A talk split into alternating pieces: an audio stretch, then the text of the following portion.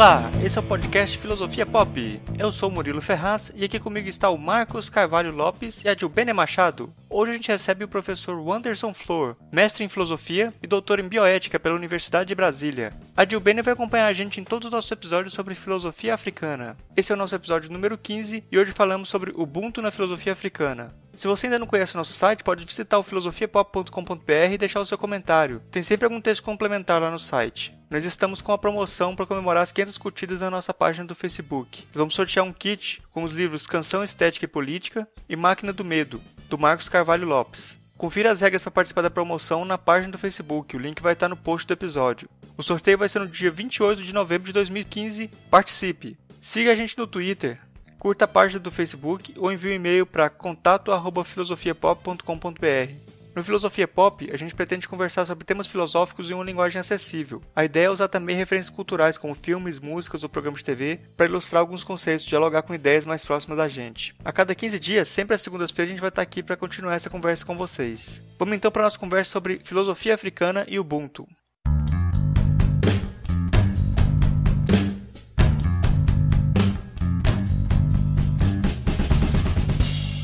Hoje a gente recebe o professor Wanderson Flor, que é mestre em filosofia e doutor em bioética pela UNB. Ele realiza pesquisas sobre filosofia africana. Eu gostaria de pedir para você se apresentar aí pro pessoal, para quem não te conhece, para saber quem você é, com o que você trabalha. Olá, pessoal. Eu sou professor de filosofia e, e bioética da Universidade de Brasília. Trabalho com ética, filosofia política e formação docente tenho trabalhado com as questões acerca de subjetividade desde que eu comecei a pesquisar e nos últimos 10, 11 anos venho trabalhando com o pensamento africano, afro-brasileiro, né, tentando fazer aí uma interconexão com discussões sobre gênero, religiões de matriz africana, né, para tentar oferecer subsídios para a formação docente, sobretudo. Né, que a partir de 2003 nós temos uma determinação legal de trabalhar com esses conteúdos também no, na educação básica. Então, basicamente, o que eu tenho feito é isso e tentando expandir e divulgar um pouco mais o pensamento africano que a gente conhece tão pouco. Bom, a nossa conversa de hoje é sobre filosofia africana e Ubuntu. Gostaria de começar perguntando pro, pro Anderson o que, que é esse Ubuntu? Então, é, é essas perguntas sobre o que é são sempre muito difíceis, né?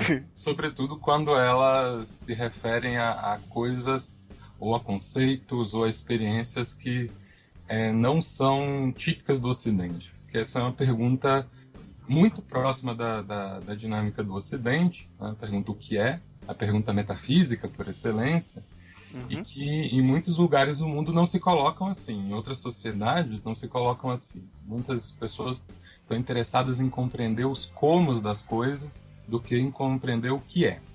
Mas como a gente trabalha num diálogo, nós podemos chamar de intercultural, uh, um dos grandes esforços é tentar traduzir aquilo que é um pensamento outro para o nosso pensamento, para a gente entender como esse pensamento poderia funcionar para dialogar com ele. Então, quase todos os pensadores bantus, né, que são dessa região da, do continente africano, que é, originou pelo menos a palavra Ubuntu, tentam explicar da dificuldade de traduzir Ubuntu para qualquer outra língua. Mas ah, ainda assim tentam mostrar de que maneira né, é, pensar com Ubuntu nos levaria a entender de que maneira a humanidade que nós temos se dá sempre de modo interconectado.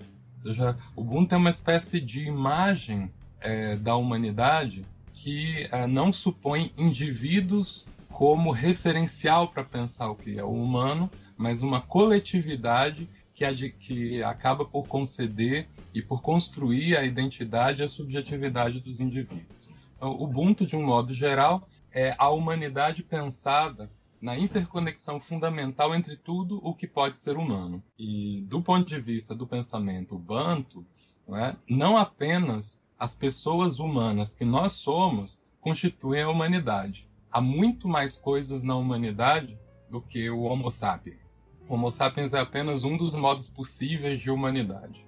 Tudo que tem agência, tudo que transforma a natureza, tudo que de alguma maneira interfira no, no na movimentação das coisas é, compõe a humanidade, portanto também é Ubuntu ou tem Ubuntu. Né? Nessa humanidade interligada e que só funciona numa interconexão.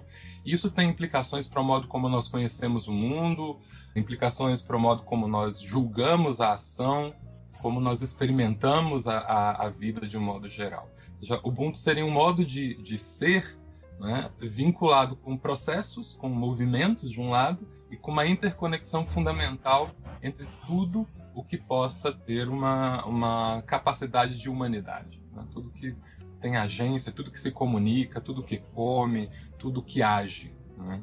Basicamente seria isso. Eu fiquei pensando inicialmente é, como que ele chegou à filosofia, posteriormente à filosofia africana e à filosofia Ubuntu, né? Ele comentou que vem trabalhando com essa questão da subjetividade.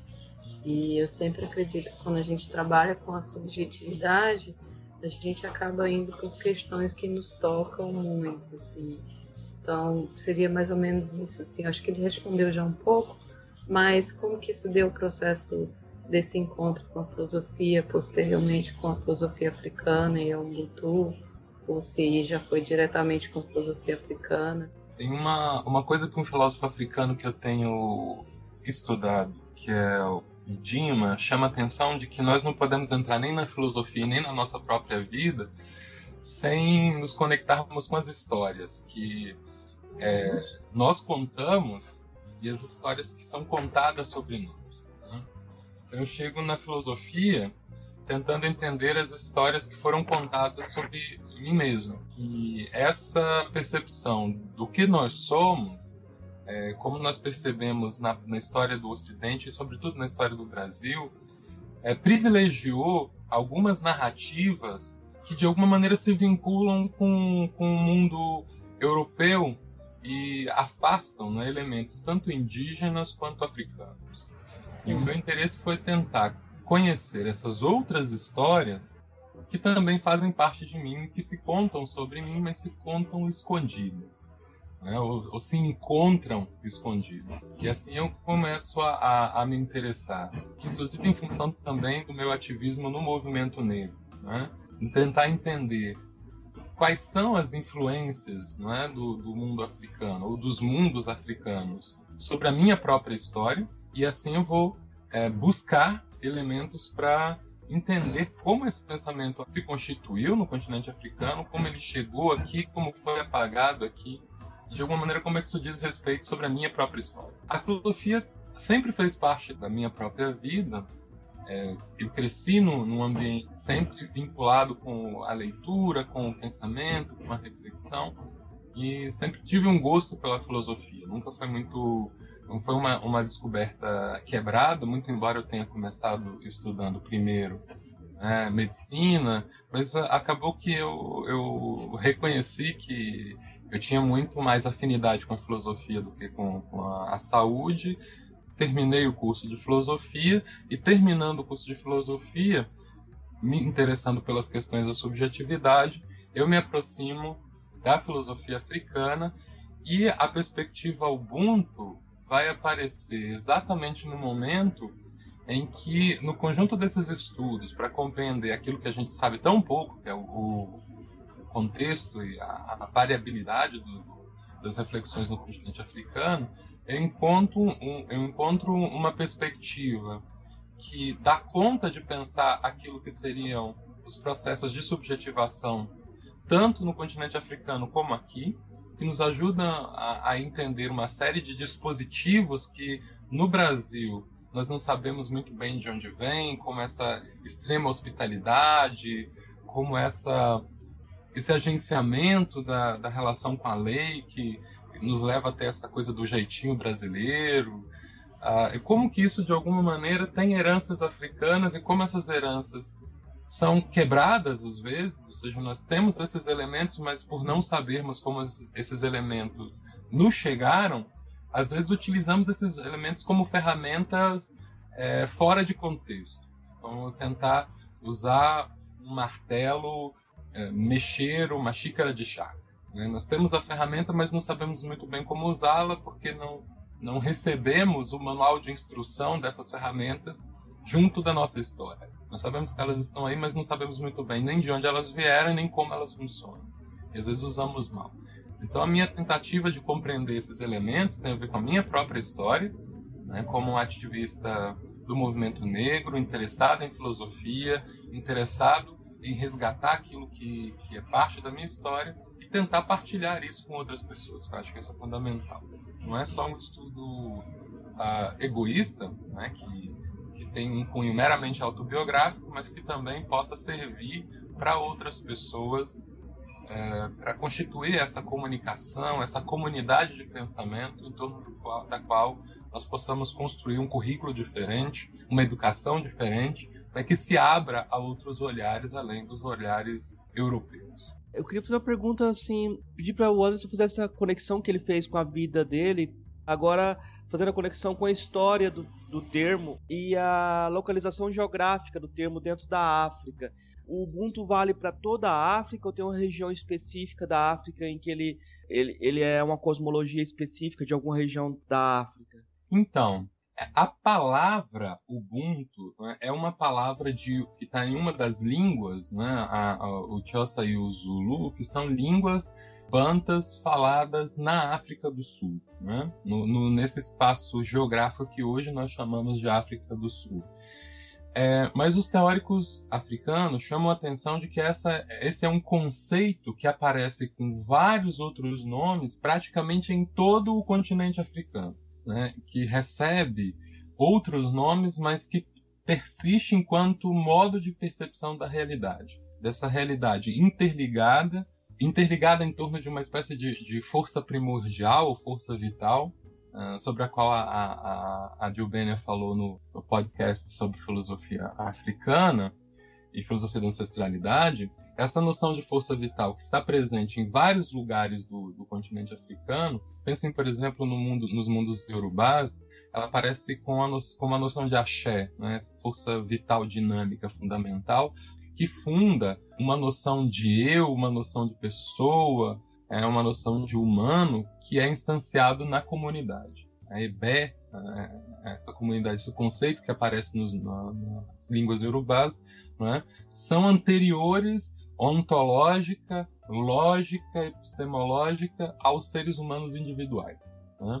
É, como o mundo africano é um mundo que, na maior parte das vezes, ou desconhece os binarismos, ou quando conhecem, esses binarismos têm uma força explicativa secundária ou terciária, ou seja, não é como para o nosso pensamento, em que nós precisamos, é, na nossa lógica, de elementos duais e de elementos binários de tipo forte para compreender, né? É ser e não ser, certo e errado, enfim, essas estruturas binárias, nós tendemos né, a pensar de modo diferente é, essas relações entre indivíduo e comunidade que aparecem como dois polos distintos. O pensamento africano não pensa assim.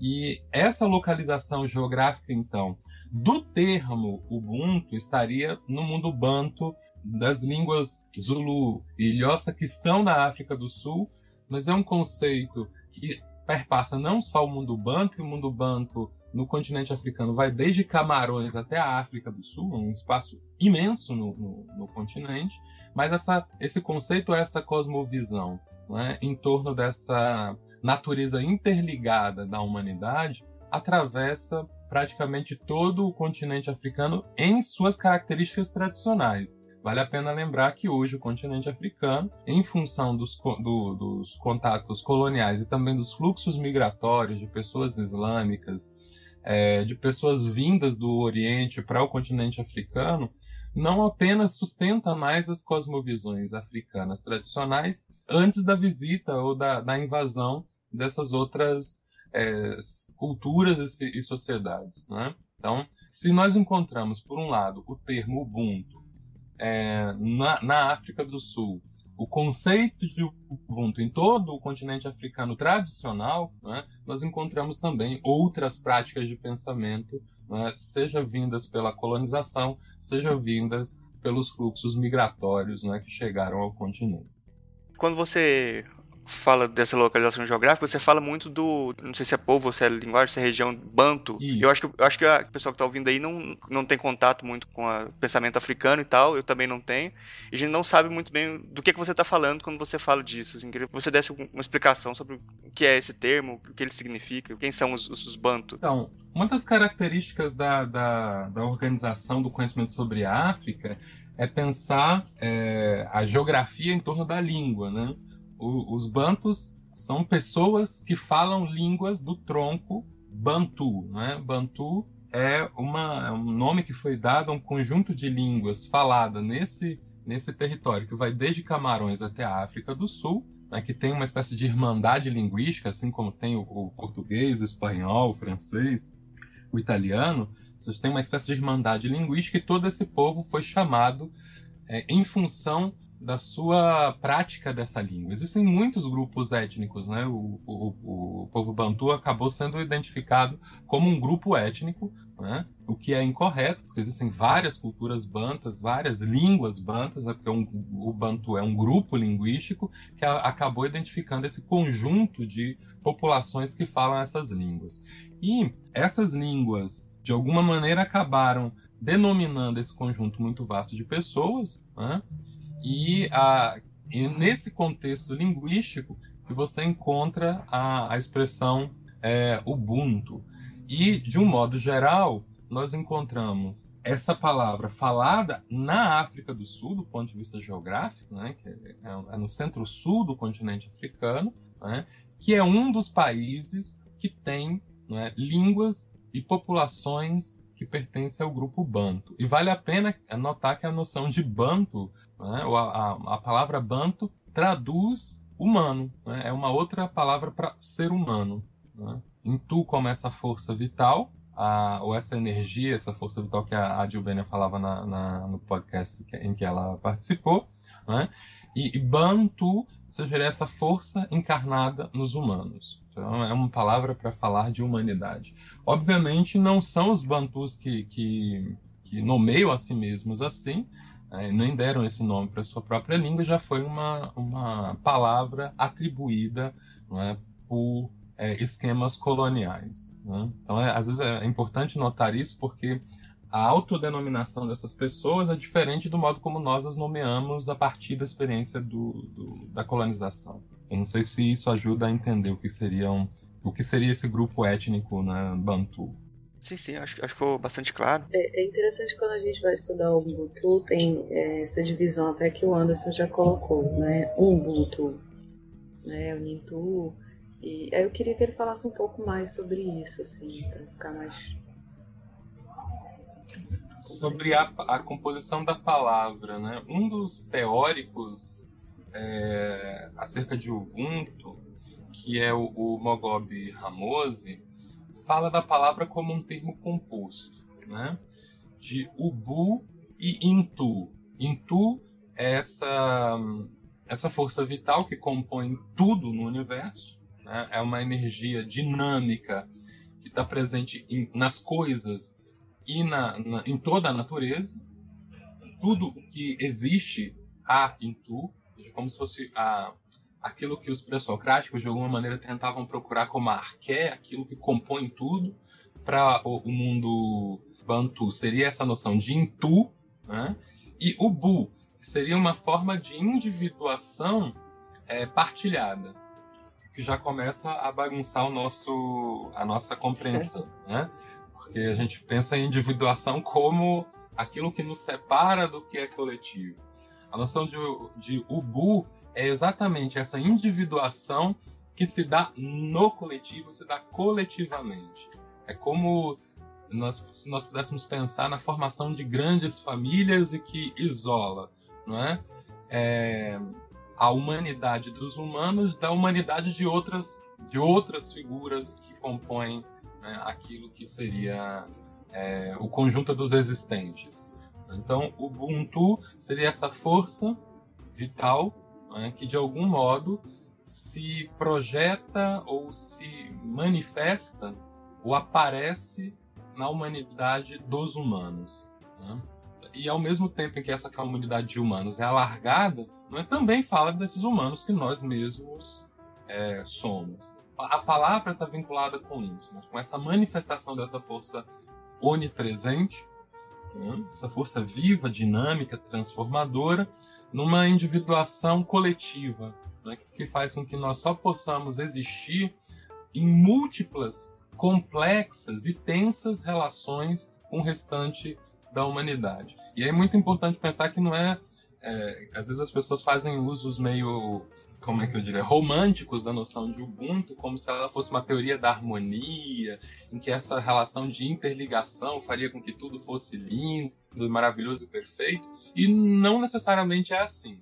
Né? As interconexões entre todos os seres humanos comportam conflitos, comportam desacordos, né? e esses desacordos é que tem um modo particular de tratamento a partir dessa noção de Ubuntu. Ubuntu teria exatamente a ver com essa a palavra Ubuntu, né? Sendo é, tendo essa dupla essa dupla formação dessa força fundamental e daquilo que dessa força se expressa na comunidade de humanos que faz com que cada indivíduo, cada pessoa exista né, em seu caráter profundamente interligado, interdependente e dinâmico também. Né? Essa, essa interligação não é estática, não se dá sempre da mesma maneira não é cristalizada, não tem formas pré-definidas, porque o, o conjunto da, dos existentes tem formas e modos diferentes de se interligar.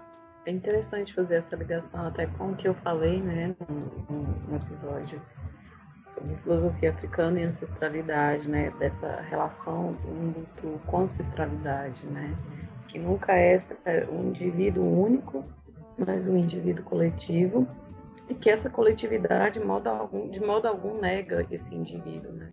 Exatamente. Porque fica parecendo também que é uma outra idealização do, dos mundos africanos, que é um coletivo sem pessoas, né? como se fosse é, uma, uma pura forma coletivista sem espaços para o eu individual.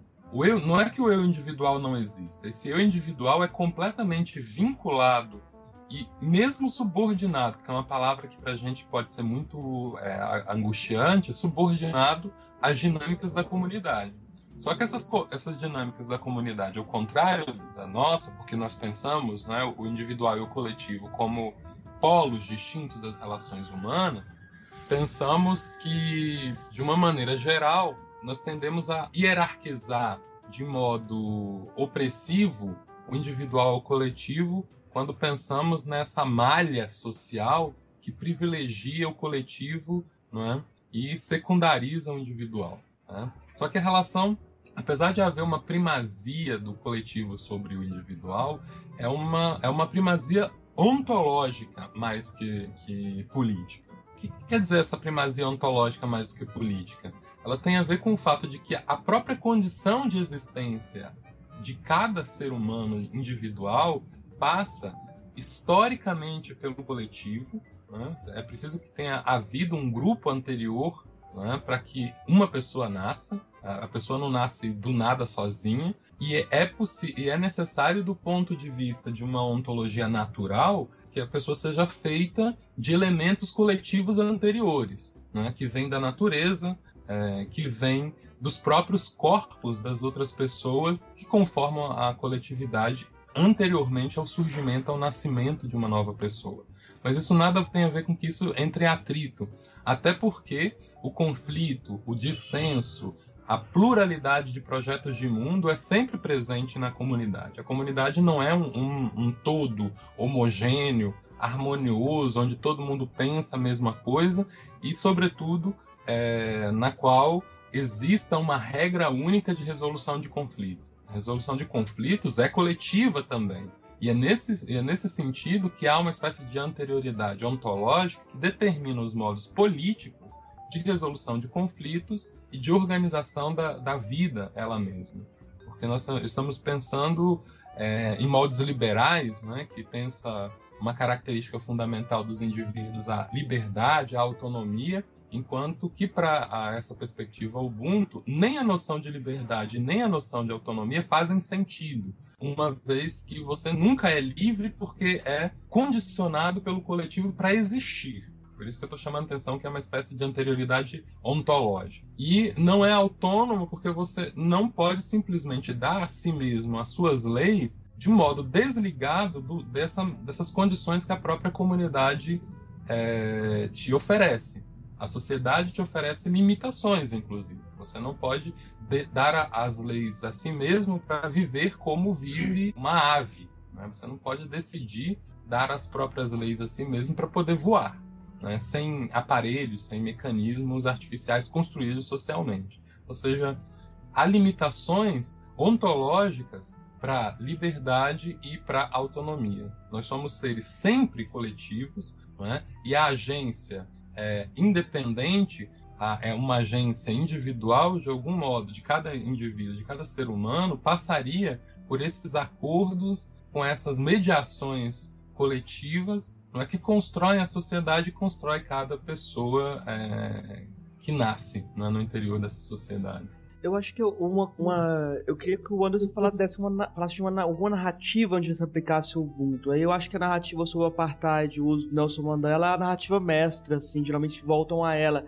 Mas se ele tivesse outras narrativas para comentar, seria interessante. Então, Ubuntu aparece como uma categoria que rege a vida como um todo. Nós aqui, por não compreendermos, vamos sempre procurar narrativas exemplares, como é o caso do apartheid, ou essa fábula completamente falsa de um antropólogo que vai a uma comunidade e bota doce para a gurizada pegar e elas vão todas de mão dadas. Isso é, são narrativas exemplares que só fazem sentido para explicar o Ubuntu para quem não vive o Ubuntu. Então, a própria comissão de verdade e reconciliação que aconteceu no, na África do Sul pós-apartheid operou de maneira muito tensa com o Ubuntu, que o Ubuntu ali serviu como uma justificativa do perdão aos brancos racistas que matavam pessoas durante o regime do apartheid, né? lembrando que a Constituição e as leis da África do Sul permitiam a pena capital que quando identificados alguns crimes, poderiam ser aplicados às pessoas que foram é, julgadas como criminosas, né? e que se utilizou o Ubuntu estrategicamente para perdoar essas pessoas e não condená-las à morte, seguindo a própria lei do continente, do, do, da, do país da África do Sul. Né? E esse foi um, um, desconforto por parte importante das comunidades, inclusive não há uma, no interior da África do Sul, não há um consenso de que Mandela é um, um, uma figura é, que participou de maneira positiva em todos os processos de, de uh, libertação, vamos dizer assim, do, do, dos povos negros da figura do apartheid, e que essa mediação do, do, do perdão teve, inclusive, consequências dramáticas, né? porque não se, des, não se desconstruiu assim essa elite branca né? e os desmandos racistas continuaram, inclusive, depois da, da, da Comissão de Justiça e Reconciliação. Então, eu acho que esses exemplos que nós temos são sempre muito ruins. É, me parece que é mais interessante tentar compreender o Ubuntu a partir da descrição que pessoas africanas têm feito da organização das comunidades, como, por exemplo, é, as comunidades lidam com os conflitos, as comunidades regidas pelos saberes tradicionais. Você tem uma pessoa que resolveu tomar para si, né, resolveu tomar para si uma parte da terra da comunidade, uma coisa que não faz parte é, da organização social desses povos especificamente, ou seja, a terra é de uso coletivo. E o que, que se faz quando isso acontece? Ubuntu levaria a, a, a tentar mediar o conflito, tentando não expulsar a pessoa da comunidade, mas tentá-la, é, tentar fazer com que ela repense os impactos da comunidade. Uma vez que essa negociação dá certo, você perdoa a pessoa porque não teve um impacto negativo na, na, na comunidade. Então, perdão é parte da dinâmica política Ubuntu na medida em que você quer preservar o bom funcionamento da, da, da comunidade, que vai continuar tendo conflitos, vai continuar tendo dissensos. Mas, quando ah, isso não dá certo, quando a pessoa, de alguma maneira, insiste em lesar não apenas uma pessoa específica, mas como quando se lesa uma pessoa, se lesa toda a comunidade, aí o Ubuntu leva a perspectivas de tentar construir caminhos para evitar que o dano à comunidade, o dano a pessoas singulares, continue. Se isso implicar que a pessoa seja expulsa da comunidade, se isso implicar que a pessoa seja punida por algum tipo de lei local que essa comunidade utilize, isso vai ser é, operado. Né? Ou seja, o Ubuntu aparece como uma perspectiva que tenta ver de que maneira, quando aparece um conflito, o que se leva em consideração é o impacto daquilo que é, individualmente se faz para a comunidade, por um lado, e por outro, a percepção de tudo que atinge, de tudo que vulnerabiliza uma única pessoa, tem a potencialidade de vulnerar toda qualquer pessoa e incluir em sua própria comunidade, a própria sociedade. Então, a perspectiva Ubuntu está muito mais interessada em tentar ver de que maneira preservar o corpo social funcionando de maneira não autodestrutiva, né, que não seja autodestrutivo, e criar é, mecanismos de resolução desses conflitos que danem menos a sociedade, né, que dane menos a comunidade. Se isso implicar em perdoar, que seja o perdão, mas se implicar em punir, que seja a punição. Por isso que a, as pessoas. Há uma, uma grande parte do, do, dos pensadores acerca de Ubuntu na África do Sul que tem uma desconfiança profunda da imagem do Mandela, que optou apenas pela perspectiva do perdão e fez com que se oferecesse ao, ao mundo católico, ao mundo protestante da África do Sul, é, elementos muito confortáveis para não resolver o conflito. Você ficou só com a parte do perdão, mas não, não resolveu o conflito. Isso foi um problema né, para o contexto é, sul-africano. E continua sendo, porque o apartheid acabou formalmente, mas não na prática. E esse é o ponto. É muito bom, porque eu já estava. Uh, sempre a gente acaba escorregando nisso e aproximando o Ubuntu de algum tipo de cordialidade. Não tem nada a ver com isso, né?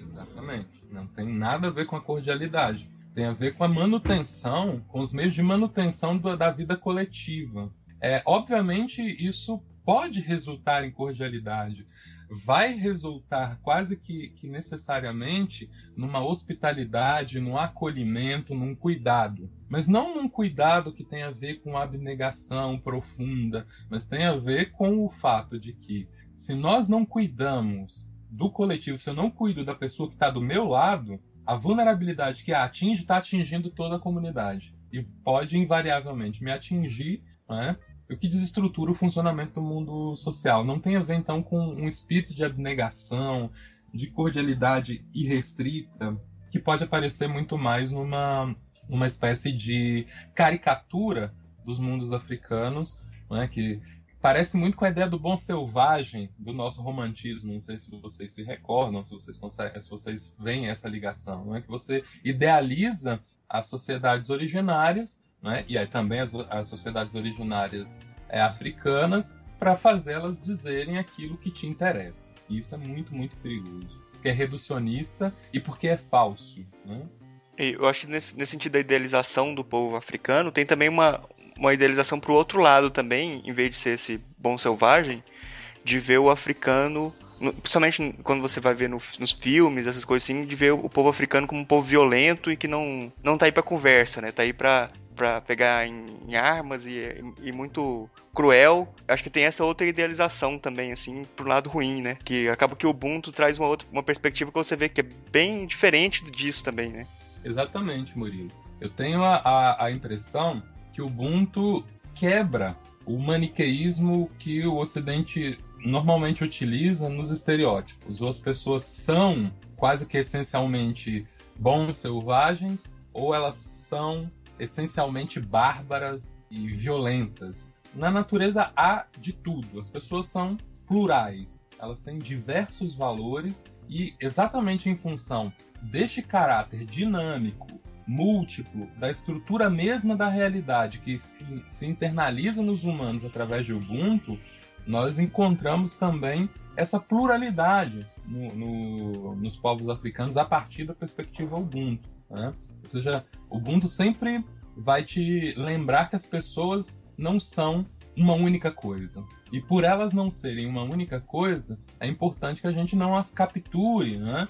Numa categoria homogeneizante que simplifica a experiência, que é sempre plural e que sempre nos escapa. E, e isso é muito interessante. O, o Ramosi pensa que uma linguagem que desse conta de capturar, é? A, ou de pelo menos descrever com o mínimo, com o mínimo de precisão, ou com o mínimo de proximidade a experiência marcada por Ubuntu, seria uma linguagem que funciona numa espécie de modo, né? Ele utiliza essa expressão para resgatar a, a ideia heraclitiana de que tudo flui, para tentar encontrar uma linguagem que descreva essa fluidez e essa multiplicidade, né, que não seria uma linguagem, então, que simplifica de modo maniqueísta em pensar que, que é, essas sociedades ou são boas ou são más, ou são civilizadas ou são bárbaras. É, elas são muitas coisas, e, e por isso que é importante tentar entrar em contato com uma linguagem que dê conta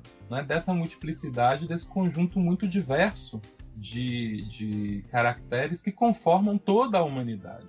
E essa linguagem reomódica que o, o, o Ramoso propõe né, seria muito próxima daquilo que nós no Ocidente entendemos como poesia. E vale a pena pensar que para as culturas tradicionais africanas, de um modo geral, em todo o continente africano, é, não há uma distinção entre uma função denotativa e uma função poética da linguagem. Toda a linguagem é polissêmica e toda a linguagem é aberta em sentidos. O que, o que faria com que toda a linguagem, se nós traduzíssemos para a nossa maneira de compreender, seria poética. E se toda a linguagem fosse poética, a poética ela mesma não existia, porque no Ocidente ela só existe como uma espécie de apartamento ou de separação dessa função é, denotativa da linguagem.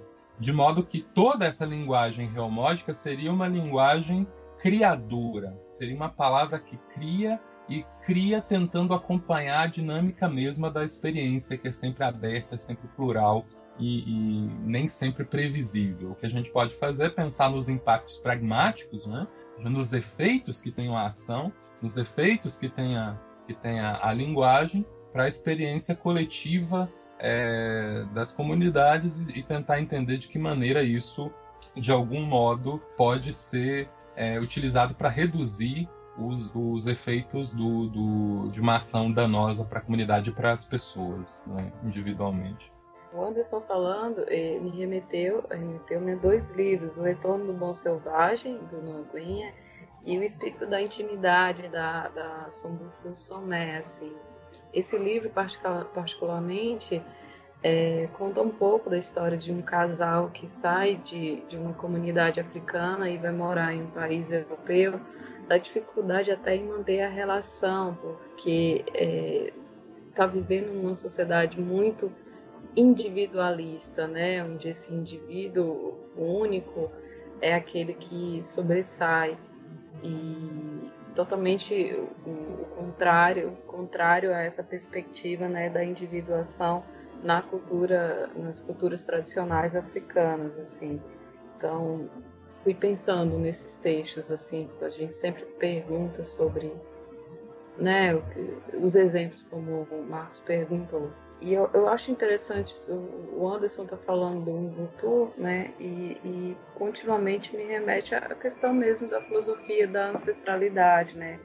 Dessa questão da palavra criadora e, e desse encantamento que eu, que eu, particularmente vejo quando, esse, quando fala dessa questão da, da linguagem dinâmica, aberta, né?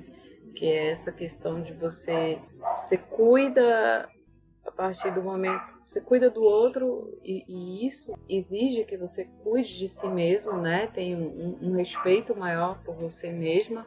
A questão da linguagem é extremamente significante, né? Então a gente tem que ter também esse cuidado com o que se vai dizer, porque a palavra ela é sagrada, né? Nas culturas tradicionais africanas. Não seria uma pergunta, mas comentários. É, isso é, é importante. É, é Inclusive, essa seria uma das minhas sugestões de leitura, o livro da, da Subonfu Somé, exatamente porque ela fala é, desse cuidado com o outro através da palavra. E num mundo como o nosso, que institucionaliza a lei como um, um modo de linguagem, né? a lei é um código linguístico, acima de qualquer coisa, é um código linguístico institucionalizado, nós tendemos a simplificar as relações entre as pessoas em função de uma formalização da palavra. E ela perde o seu caráter criativo, ou pelo menos diminui ou restringe o caráter criador da palavra, e perde muito da dinâmica das relações humanas. O que, acontece não só quando você não tem a intenção de causar dano, mas quando os efeitos desses danos não são mensuráveis pela formalização da palavra. E, e isso é muito nítido no mundo, no mundo individualista, né, em que é, nós organizamos a, a, o julgamento da ação através de impactos individuais. E nós agora que estamos tentando dar conta, né, no termo sobretudo dos direitos internacionais, no que, que acontece quando uma ação, seja provocada por um sujeito ou por uma comunidade, tem danos coletivos, seja danos ao meio ambiente, seja danos à própria cultura, não é? através da, da, perspectiva do epistemicídio, em que você mata conhecimentos e com isso você extermina as pessoas naquilo que elas são, porque elas também são aquilo que elas conhecem para o mundo tradicional africano. Aliás, elas só conhecem é, na medida em que elas se conectam experiencialmente com aquilo que elas procuram conhecer. É o contrário do que a gente pensa no Ocidente, que quanto mais distanciado um, um, indivíduo do seu objeto de investigação, melhor ele conhece o continente africano de corte tradicional, pensa ao contrário, que quanto mais inserido, quanto mais mergulhado na, nessa perspectiva da experiência, naquilo que você procura conhecer, o conhecimento é mais preciso, é mais acurado. Quando você se desliga disso em termos individuais, você cria é, cortes na experiência que são perigosos porque eu não consigo mais avaliar de modo preciso os impactos coletivos da ação. E isso dana a maneira, isso prejudica de maneira fundamental as relações tradicionais, em que são todas mediadas pelo coletivo, em que os erros nunca são apenas erros individuais. A, a própria comunidade vai se perguntar o que, que ela fez de errado para que aquele erro particular emergisse. Né? É, pense hoje na discussão sobre a redução da, da, da maioridade penal. Isso é um caso clássico disso. Né? Nós tentamos pensar é, de modo dicotômico a questão, ou o problema é só do adolescente, ou o problema é só da sociedade, nunca pensa num contínuo entre essas duas, essas duas instâncias, a instância do adolescente pensado como uma figura particular e da sociedade pensado como essa, essa rede que estrutura e que faz aparecer o próprio adolescente como uma figura individual, como essas, é, essas ligações proporcionam é, a entrada de adolescentes no crime ou a, a, a, o impedimento de que esses adolescentes tenham uma vida criativa, uma vida vinculada com o fortalecimento dos laços comunitários. Então, quando nós pensamos apenas de, de maneira dicotômica entre o, o coletivo e o individual, tendemos a fazer uma, uma leitura que responsabiliza apenas um dos pontos. E isso é muito complicado para tentar ler desde a perspectiva Ubuntu, porque ela vai chamar a atenção de que isso vai ser sempre uma leitura parcial que não vai resolver o problema. Porque seja se eu esquecer dessa figura individual que é o adolescente, ou seja, se eu esquecer dessa estrutura coletiva que é a comunidade, eu vou deixar sempre elementos fundamentais de fora. Né? Então, como que a gente pensa é, em termos é, de articulação essas duas instâncias para poder pensar em casos que não lidem apenas com os sintomas em vez de lidar com a origem dos problemas. E acho que o Ubuntu está interessado em pensar na raiz dos problemas e o livro da Sobon Fussomé é muito preciso nesse caso particular, em que ela tenta mostrar de que maneira essa, esse desligamento entre as instâncias do, da, da vivência coletiva e o assento no eu individual, no eu autônomo, no eu livre, no eu que seja a fonte dos direitos, sendo que pensando o ser humano individual como sujeito natural de direitos, como que isso, de alguma maneira, é, barra é, a construção de alternativas mais consolidadas para conflitos que se instanciem na, na, na, na dinâmica do próprio individual. Né? E ela é muito cuidadosa em tentar mostrar que o, o Ocidente tem fracassado né, em resolver questões importantes por não prestar atenção nesse complexo relacional que nunca é apenas individual e nunca é apenas coletivo. Não é à toa que o, o livro se chama O Espírito da Intimidade, e para pensar na intimidade se fala no coletivo. Eu queria que o Anderson comentasse, eu acho que ele já falou sobre isso, mas sempre implicam isso, a relação entre Ubuntu e globalização. Sempre usam o Ubuntu como espécie um elemento chave na possibilidade de pensar uma conexão entre o mundial e o local, esse tipo de pensamento mais amplo. Ele vê essa aplicação em termos de relações internacionais? O Ubuntu é uma crítica a, a, pode aparecer como uma crítica às relações internacionais, exatamente porque a, a comunidade ela não é um todo articulado. O mundo não é um todo articulado. O mundo é um conjunto de famílias diferentes que têm práticas, costumes, linguagens, normas transitórias é, localizadas. E a globalização, de alguma maneira, tenta reduzir os impactos dessas normas, dessas culturas locais, né, em detrimento da constituição de uma malha maior, uma malha global que é, ditaria as normas. É como se fosse uma espécie de paroxismo desse discurso coletivista, só que é um coletivismo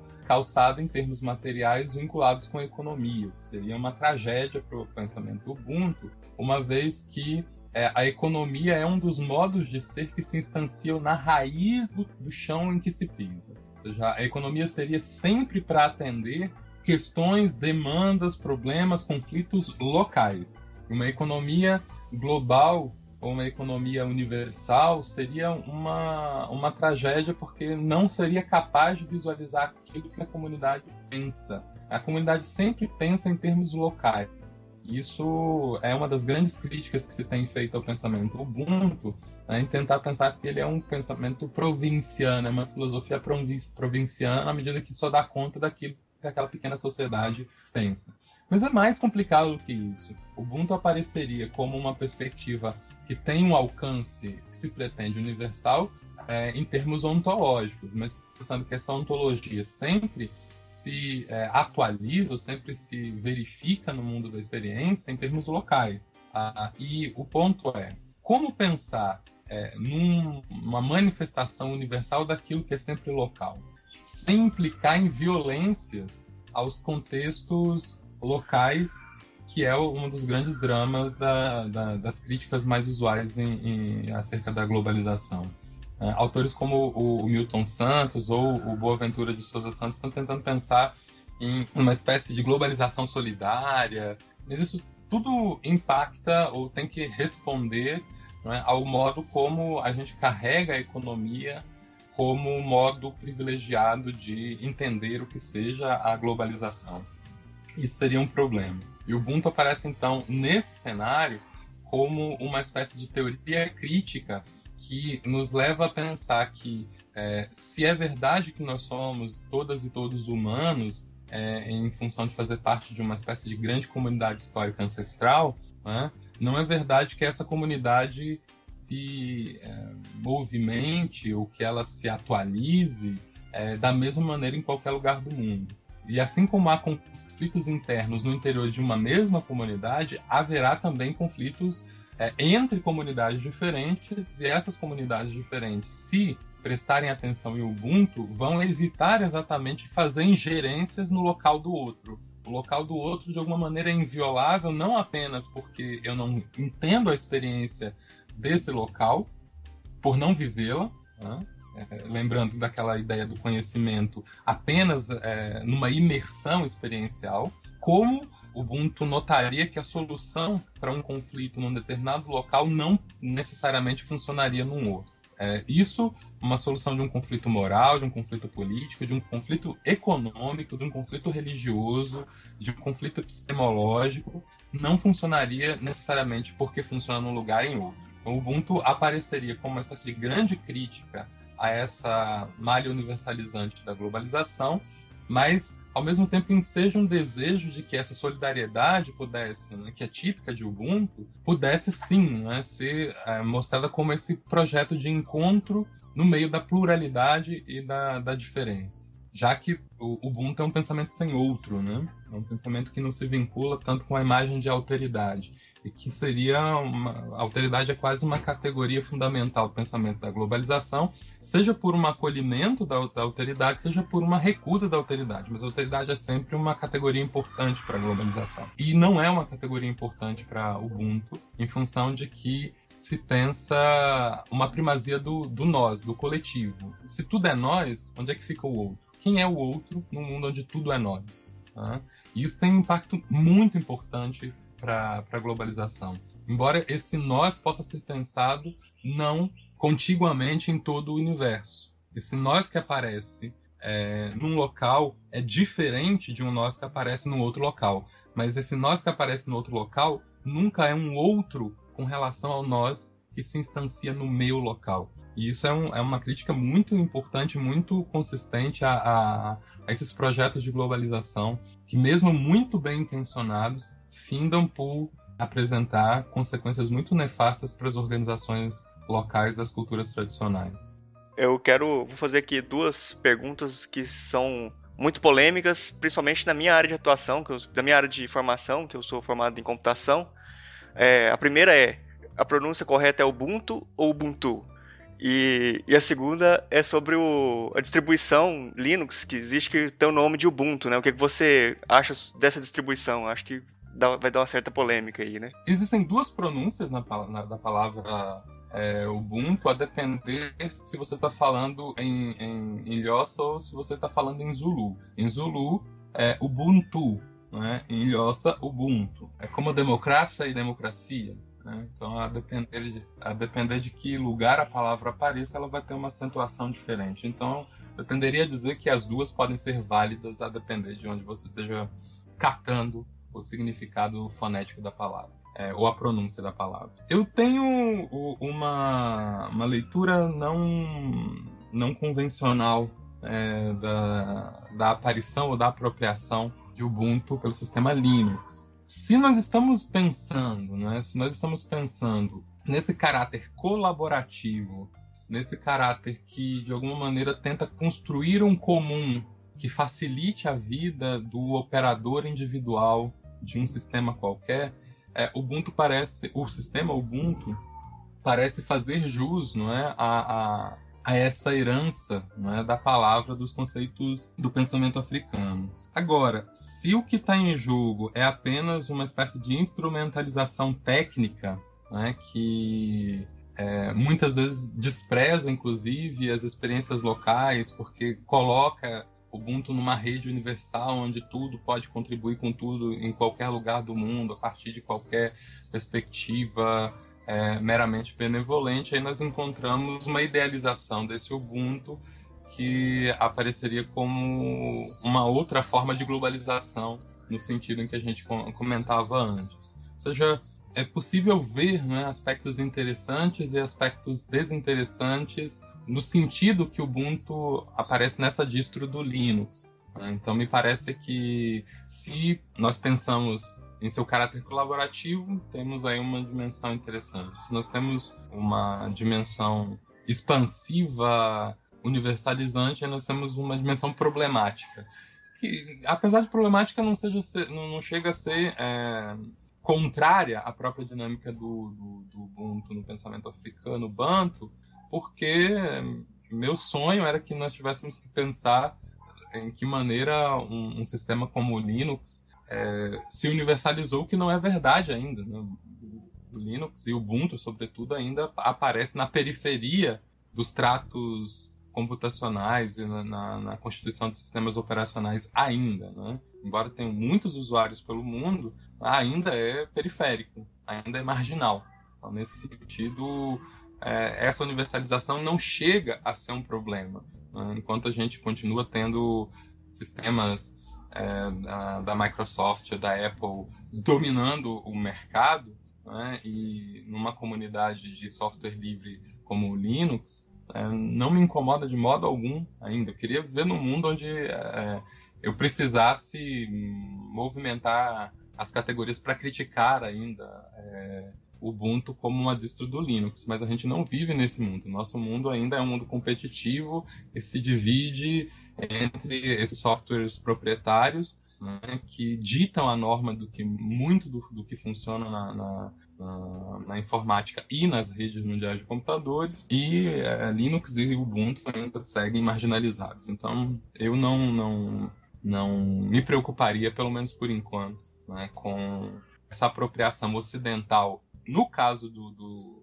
do Linux, da categoria de Ubuntu. Eu me preocupo muito mais com as apropriações é, mercadológicas da categoria de Ubuntu. Né? Se vocês lerem um livrinho que ficou famoso aqui no país, que foi o primeiro livro sobre Ubuntu que se, que se publicou em português, chama Ubuntu Eu Sou Porque Somos, né? do Stephen Lundin e do Bob Nelson. Foi editado pela Saraiva.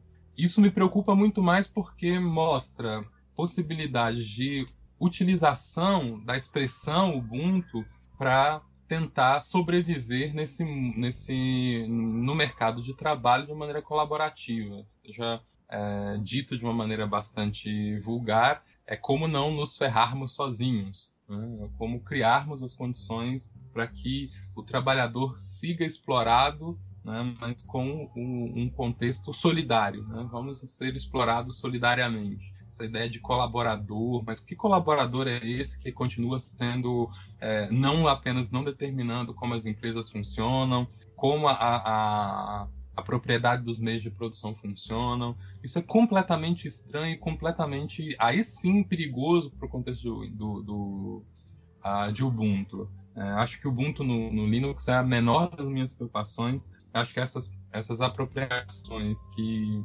é, fazem uso mercadológico, que tentam dizer, olha trabalhador, olha trabalhadora, em vez de vocês competirem entre vocês, colaborem para que a empresa cresça. Com isso, vocês estariam protegidos. Não, com isso, o sistema de exploração do trabalhador e da trabalhadora estaria protegido, estaria fortalecido, e não o trabalhador ou a trabalhadora de modo particular. Porque é, o Ubuntu pode aparecer, como aparece no caso do, da personagem central do livro, do, do e do Nelson, como essa figura que, de uma maneira bastante, que evoca essa imagem que você trouxe antes, acho que foi o Murilo que chamou a atenção sobre isso, de um, um, um trabalhador, uma trabalhadora que é, haja com cortesia, que haja com benevolência no interior da empresa, que não se revolte contra os, os esquemas de opressão, que não se revolte, que não brigue, é, contra a estrutura que explora no interior da empresa. Isso me preocupa bastante, bastante mesmo. Na verdade, é, essa parte final da exposição de Anderson me remeteu a gente ter esse cuidado de novo com a questão da fala, né? Porque às vezes a gente escuta muito o pessoal falar, olha, Ubuntu, olha, Ubuntu, vamos ter, né, ouvir essa questão do Ubuntu. E aí é, são as questões do esvaziar o conceito, né, entre aspas aí. Então, acho interessante que a gente procure viver mais o Ubuntu do que fazer um discurso que muitas vezes é um tanto complicado dentro da nossa concepção, né, de querer ocidentalizar tudo, né. Mas é isso, achei muito interessante a exposição, aprendi mais ainda. É eu não sei se tem o que responder a Jill, acho que ela está corretíssima. É, eu acho que uma que a gente normalmente pensa que o epistemicídio aparece apenas na forma da negação do pensamento do outro. Né? Uhum. Mas o, o epistemicídio pode aparecer de uma maneira muito eficaz numa apropriação destrutiva do pensamento do outro. Exatamente. Tirar o, o, o pensamento do outro da sua dinâmica originária o que não quer dizer que a gente não possa utilizar né, ou, ou, fazer apropriações criativas de conceitos que tenham sido criados em outras culturas. Né? Até porque é o que a gente faz no Brasil o tempo inteiro, uma vez que a gente praticamente não pensa a partir do Brasil, mas pensa muitas vezes do contexto da, da Europa ou dos Estados Unidos. Então a gente muitas vezes faz isso. Mas o ponto é que quando essa, essa alteridade aparece de um modo bastante radical, nós podemos destruí-la de maneira muito eficaz, dizendo sim, estamos com vocês. É preciso ter cuidado nessa apropriação desde fora, que não. E aí não se trata apenas de fazer um, ter um respeito por aquilo que o outro pensa, mas em tentar é, não fazer com que o outro suma no contexto daquilo que ele pensa. Que eu acho que é o que esse livro fez, né? esse livro Ubuntu Sou Porque Somos. você nunca mais, a partir dele, encontra a dinâmica conflituosa da organização societária ou comunitária a partir daquela perspectiva. Aquela perspectiva faz com que a, a noção é, constituinte do conflito seja utilizada a favor do mercado e o mercado não fosse algo que devesse ser problematizado entre todas as outras coisas da, da experiência humana a partir dessa, dessa, leitura feita. Acho que isso, é, isso é epistemicídio na sua forma mais sofisticada, na sua forma mais danosa, né? que faz com que a gente mate o saber do outro, né? acolhendo esse saber, acolhendo de maneira perversa esse saber. Bom, agora acho que a gente pode partir para a parte das indicações, né?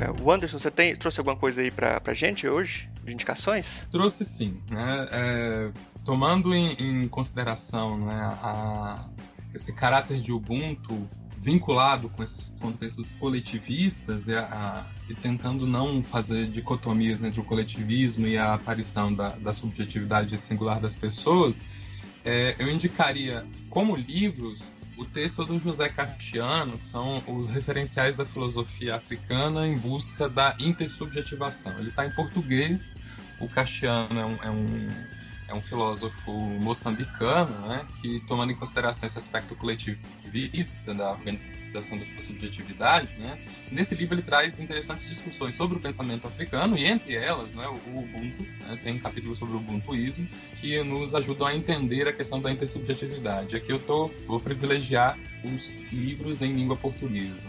A outra sugestão de livro é um texto muito bonito da Leda Maria Martins que se chama Agro Afrografias da Memória. Né? Ela parte da discussão das manifestações do reinado do Rosário em Minas Gerais, né? que é uma das, das práticas tradicionais populares mais famosas aqui do, do, do Centro-Oeste mais sudeste, mas está muito próximo do centro-oeste, que tem elementos africanos na nossa cultura, né? E a autora reconstrói né, as maneiras como as memórias africanas, em sua coletividade, trazem coisas que a gente poderia chamar de pontos de ancoragem que mostram esse contínuo né, entre o pensamento e as práticas bancas e a nossa cultura no Brasil. É bastante interessante. É um livro que está disponível em língua portuguesa também. É, é uma autora brasileira.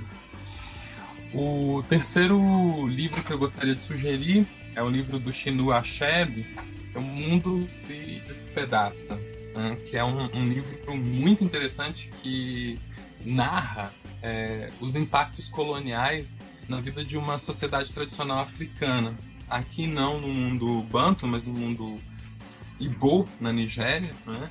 e conta como essas resistências coletivistas foram minadas né, pelas estratégias eurocêntricas no continente africano, sobretudo na relação com a igreja e como o projeto colonial danificou essa organização societária no mundo tradicional africano. E a minha última sugestão de livro é um romance que, assim como o do, do Chinua Achebe, também fala dessas, desses conflitos com o mundo tradicional, o mundo moderno, que é o, o romance que é o maior romance escrito em língua portuguesa no Brasil, da Ana Maria Gonçalves, que se chama Um Defeito de Cor, que conta a história da Keindê, que é uma criança que sai do, do, do Downé, ela é tirada, ela não sai, ela é tirada do, do, do Downé durante o tráfico, e fala da necessidade de recriar né, é, essas identidades, a sua luta para sobreviver entre um passado no qual se fizera como parte de seu povo, no seu coletivo, a sua identidade era dada por esse coletivo, e agora ela tenta refazer isso, retomar a sua posição de gente, de ser humano, atravessando a história do Brasil e das religiões de matrizes africanas, né, na busca de tentar encontrar um novo solo para dar sentido coletivo à vida e não que não seja um, um sentido coletivo dado por essa estratégia colonial que refaz os coletivos em termos opressivos. Essa seria a, a, seriam as minhas sugestões de livro. É, eu trouxe também sugestões de filmes. O primeiro que faz referência explícita à noção de Ubuntu, que é um filme do John Burman, de 2003, se chama Em Minha Terra, né, que conta a história de uma jornalista americana que vai cobrir as atividades da Comissão da Verdade e Reconciliação lá na, na África do Sul, na tentativa de finalização do apartheid, e que acaba se encontrando com esses valores né, a partir da, das narrativas trágicas né, da, da, do apartheid, ela encontra esses valores outros, entre eles o Ubuntu, né, que é muito que é, mostra essa estranheza para os olhos ocidentais né, desses valores frente a esses horrores que o apartheid provocou. É um filme que, que ficou famoso, inclusive, por introduzir a palavra Ubuntu no vocabulário cinematográfico norte-americano. O segundo filme que eu sugiro é um documentário que vocês encontram facilmente na internet, que se chama O Cuidar no Terreiro, que ele foi feito numa parceria entre a Rede Nacional de Religiões Afro-Brasileiras e Saúde e o Ministério da Saúde, que conta sobre a prática do cuidar e do acolhimento nos terreiros, é, mostrando que essa forma de integração, que é o cuidado e o acolhimento, é uma das nossas heranças africanas. E ali, para quem estava procurando exemplos é, não dramáticos sobre Ubuntu, nós encontramos aí uma, uma bela narrativa que passa por diversos lugares do país, Maranhão, Rio Grande do Sul, Bahia, Rio de Janeiro, né? pensando como essas comunidades que conservam heranças africanas, através dessa noção de cuidado e acolhimento, mostram né, o que é Ubuntu na prática. E o último filme que eu sugiro, esse é um filme de 2013, 2014, é o, o, Cuidar do Terreiro, é um documentário de 2013, 2014.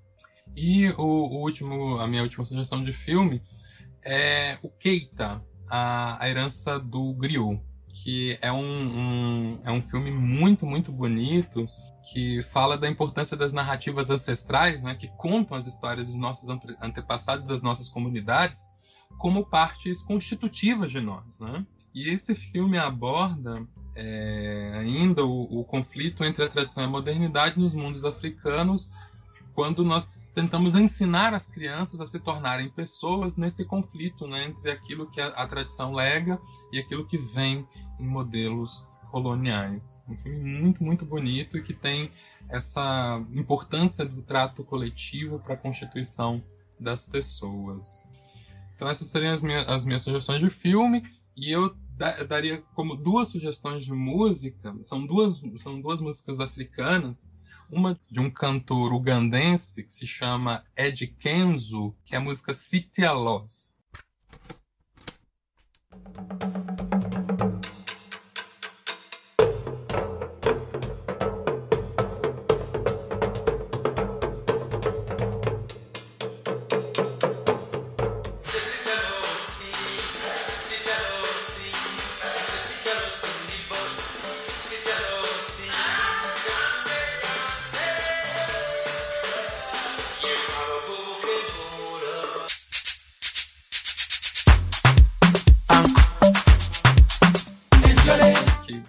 Sobre a alegria de viver, não temendo as perdas, né? Porque as pessoas viveriam numa, num conjunto de possibilidade mútua de, de auxílio.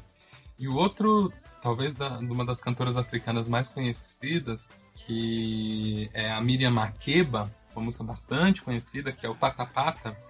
É, eu gosto dessa, dessa música porque a Miriam Makeba foi uma, uma cantora sul-africana que lutou ativamente contra o apartheid e essa muito conhecida pelo mundo inteiro, festeja esse pata-pata, que é uma dança coletiva que envolve o corpo e como esse corpo se move, como que ele promove coletivamente o encontro e a festa. E eu gosto dessas duas músicas porque elas são ambas em, em línguas nativas, né?